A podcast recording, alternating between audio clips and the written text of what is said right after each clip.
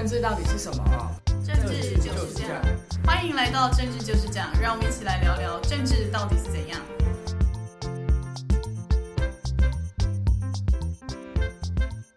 大家好，欢迎回到政治就是这样，我是雨洁，我是南天，大家好。今天热腾腾的新闻呢，国民党党主席朱立伦说，他们在五月十七号的时候就会公布总统候选人到底是谁了。开奖日终于要确定了，我相信蓝营的支持者应该会觉得蛮开心的，因为，呃，母鸡一直没有清楚的浮现，对所有要参选的立委的候选人也是一个头痛的事情。而且像最近郭台铭，他现在大概每三到四天就会办一次大型造势。像他上礼拜在当年韩流崛起的高雄凤山造势，然后号称说现场来两万人，然后人山人海，而且超多国民党的候选人啊，像陈玉珍啊，或是一些李梅珍这些国民党知名的政治人物都去帮他站台。但那时候他在凤山的时候，因为他想要，他最近想要塑造一个台湾阿明的形象嘛，然后他就用台语全程致辞，结果台语讲得不好，就被人家嘲笑。虽然说就是台语讲的不好，就真的其实可以不用笑他，因为他也是有在努力。但这其实就不符合郭台铭本身身为国民党党员的人设。嗯，其实不用勉强。我们上期节目当中，我特别有提到，其实不管是郭董也好，或是阿明也好，他要学会做自己。因为候选人的风格特性是选民希望看到的，因为尤其是一个国家领导人，接下来四年你要怎么领导台湾，怎么领导国家走向国际，迈向世界，你个人的特质非常重要。那你如果刻意的，然后要甚至于接近扭曲的要去迎合某些族群，其实是不用的。那郭董也许他的平常日常的呃讲这些台语是 OK，但是。有些造势场合，特别牵涉到很多政治上的用语时候，你要用台语其实是困难的。这方面其实蓝营里面有一个很厉害的人叫谢龙介，他的台语是非常非常厉害的。但其他的政治人物，如果你全场要他用台语去演讲，很多人都做不到。所以我觉得郭董也好，阿明也好，真的不用勉强。而且不止阿明在营造一个奇怪的想要讲台语的人设，他最近在脸书上的贴文也看起来超不像郭台铭。因为像他以前在媒体上塑造的形象，像之前去参加一个演讲，然后大骂说萧美琴没有看着我的眼睛，就是这种比较凶啊、比较霸道的形象。但他最近的脸书贴文都看起来比较低声下气啊，然后很像是一个，其实有一点点像是。侯友谊的味道，就是有一点想要哦，我要好好的为人民做事，我非常努力的在为人民着想。但这跟他整个人的人设，跟他一直以来做的事情是完全不合，或者是像我们等下会提到的 BNT 的争议，这其实从一连串起来，他就像是有五个郭台铭一样，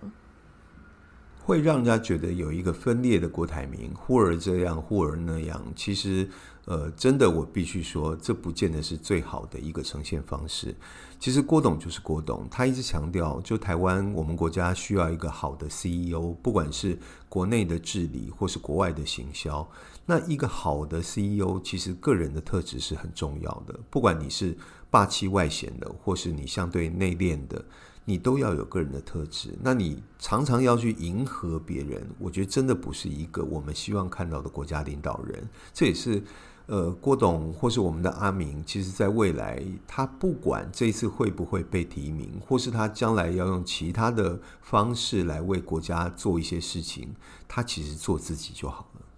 那无论如何呢，国民党下礼拜就要开讲了。像他们现在郭台铭的郭派的人在为他造势嘛，然后发了很多新闻啊，讲说现在可能南部人都支持郭台铭，但是侯友谊派的人也没有停下来，因为像最近新北市议会在总质询嘛，只要民进党议员问什么问题，大家都有办法帮侯友谊想办法。所以呢，郭台铭现在最后一个礼拜的努力，到底有没有办法扭转现在看起来是侯友谊的局势呢？我们还可以等待下礼拜的开讲结果就知道。确实值得我们一起慢慢看下去。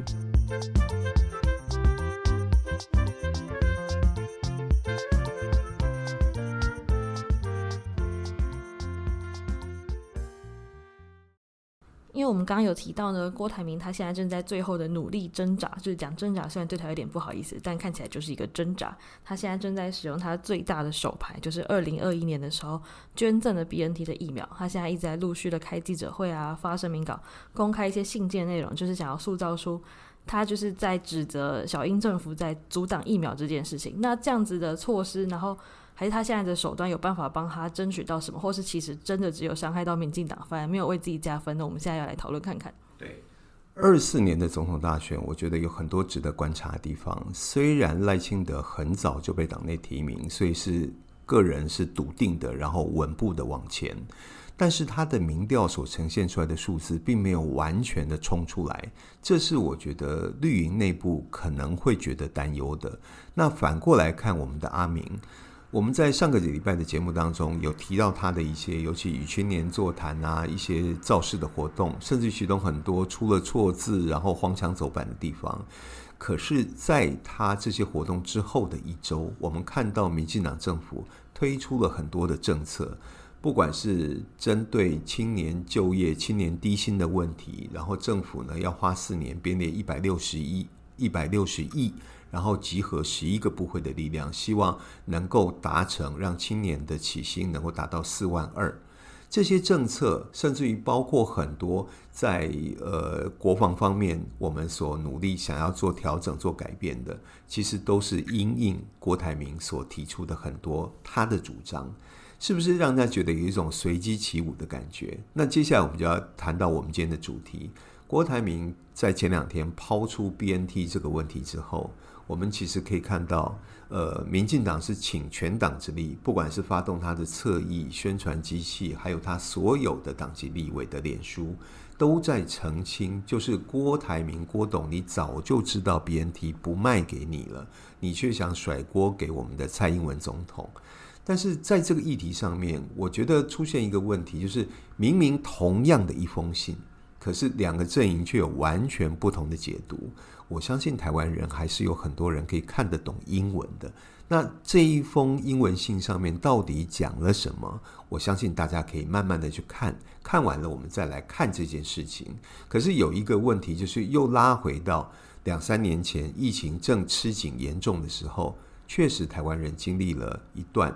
很紧迫的时期，就是台湾人经历了三个阶段的困匮乏。第一个是口罩，缺口罩；第二个是缺疫苗；第三个是缺快筛剂。那当时缺疫苗，政府准备的疫苗不够，而高端又没有办法及时的供应，那提供生产，那就开始要跟国外去采购。我还记得，我不知道雨洁你记不记得，当时很多友邦虽然伸出援手，可是除了日本之外，他们是。可以一次赠送我们比较多的数量的疫苗，可是其他国家常常都是基于友谊，可能捐赠给我们两万剂或是或是多少，可是那样的数字，坦白说是杯水车薪，对照当时的疫情的严重性，所以才会有很多民间团体要去买疫苗。可是我们必须承认，买疫苗在当时是谁的责任？其实是政府。那政府可能做的不够及时，所以呢，民间团体才会有这样的努力。那大家也都知道。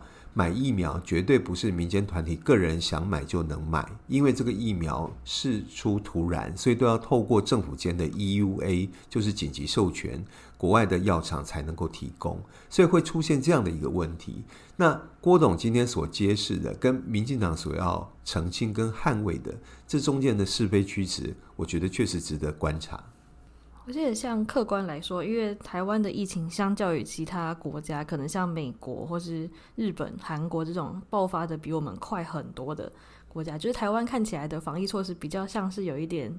没有，就算也是，就是算还是有守护住算台湾的本土疫情，但是客观来说，它其实没有看起来没有一个超前部署感，就是大家有一点微微的有一种那种就是在侥幸说啊，台湾不可能有爆发嘛，因为其实像。全世界最严重的时候其实是二零二零年嘛，因为真的太措手不及。二零二零年的时候，我们算是有成功守下。像我记得我二零二零年的年中，大概六七月的时候就已经可以去看一些就 live house 的表演。可是到二一年突然那个万华疫情的爆发之后，我们大概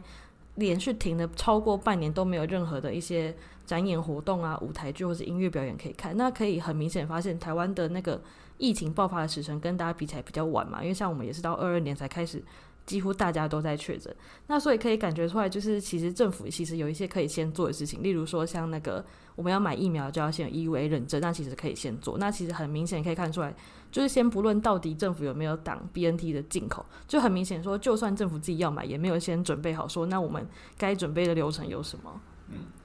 确实，在疫苗的采购上，我相信那一段过程大家都经历过来，所以当时的是非曲直，现在大家都应该还有印象。那也许那个记忆会越来越模糊，因为毕竟疫情已经慢慢的离我们越来越远了，大家可能在淡忘当中。但这一次的 BNT 的风暴，又重新把当时大家的记忆去勾回来。那这个被勾回来，到底对民进党是好是坏？我真的觉得值得观察。其实不要忘了，去年底的九合一选举，陈时中为什么在台北市长选举当中败选，跟整个防疫是不是相关？我觉得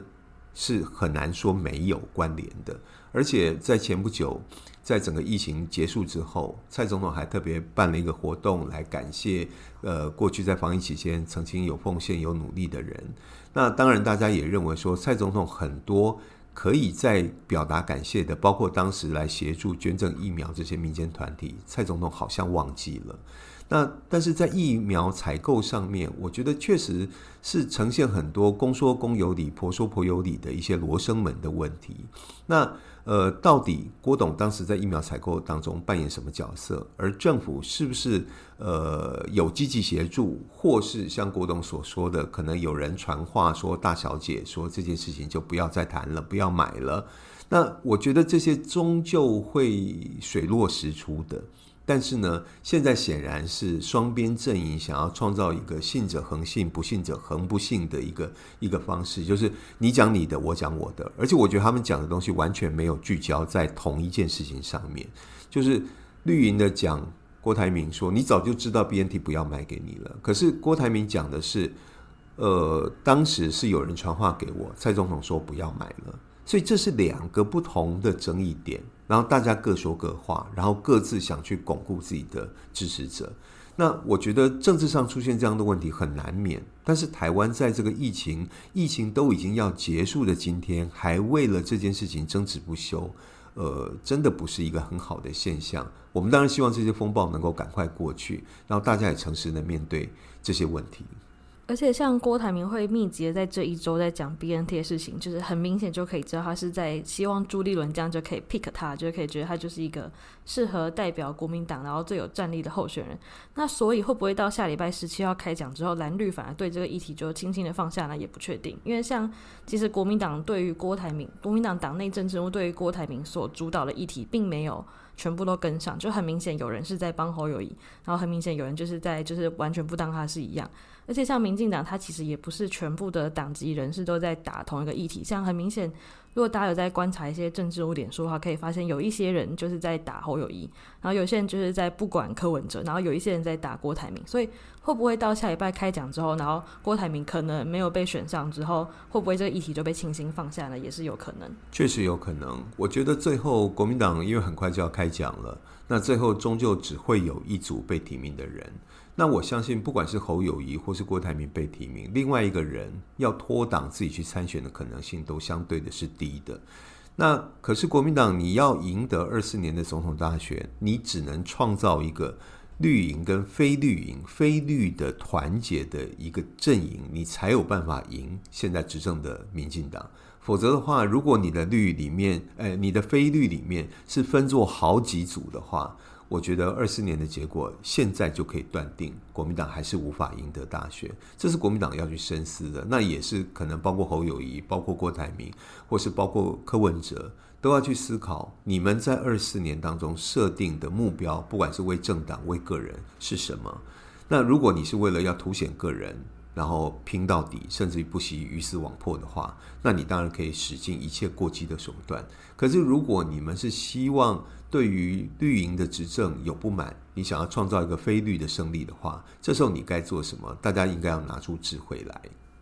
非绿联盟到底会不会团结呢？变数不只是有郭台铭或是侯友谊，还有我们就是最近民众党党主席柯文哲，他去美国参访了三个礼拜，就显然什么成果都没有带回来，还被人家嘲讽说很像是跟黄珊珊的蜜月旅行。虽然这样讲真的不太 OK 啦，但是呢，他最近呢，就是他说还要去登记党内初选。那大家也知道，民众党不可能有其他人出来参选总统嘛，所以他我自己会觉得说，他一直在放新闻说哦，我要参选，我要登记初选，其实就是有一点在。试水温，因为像他要参选这个新闻被各大媒体都写成像他去中选会的几样，但实际上他只是在党内领表，就是一个有点像半家家酒的动作吧，我这样看起来，所以他有可能是在试水温，看说如果大家都好支持，那我就真的出来要选；那如果大家都好像还好的话，那我就不要选好了。嗯。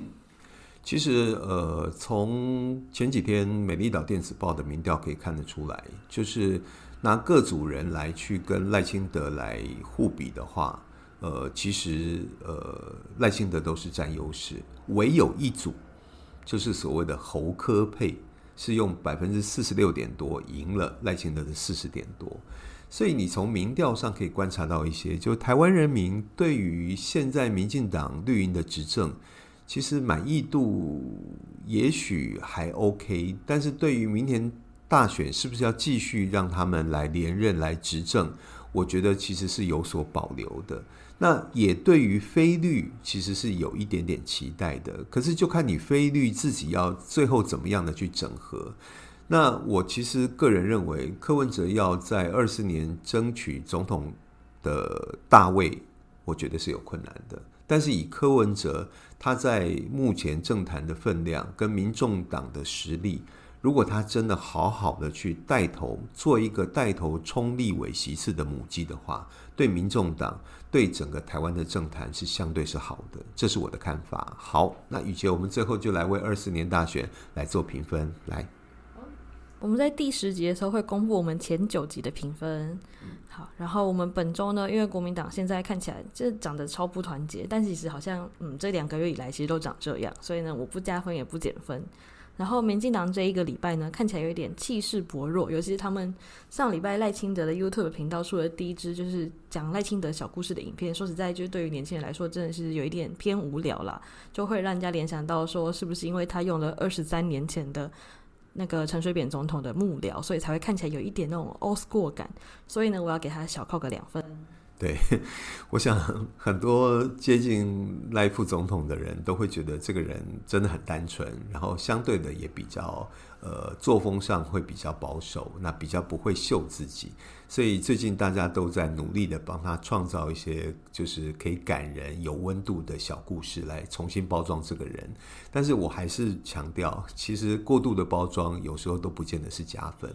那在整个二四年总统大选观测评分上，我其实愿意给蓝营国民党加两分。加两分的原因是因为不管怎么样，歹戏拖棚拖了这么久，总算主角要粉墨登场了。那这个我觉得对于蓝营的气势是有一些提升的效果，所以我今天的节目当中愿意给国民党加两分。但是对民进党，确实我的观察也跟宇杰一样，我觉得我要扣他两分。扣他两分的原因就是。在他们处理很多事情，包括 BNT 这个争议上的处理，就当你用集体力量的时候，会反而显现出你自己内部的心虚。所以，我觉得在面对接下来的这一段时间，那。二四年的大选的过程当中，民进党怎么去因应大家所提出来的各项质疑？因为毕竟你们是现任的执政党，包袱是存在的。我觉得那个阴影会变得很重要。好，那我们今天的节目就到这边为止，跟大家说再见，拜拜，谢谢大家。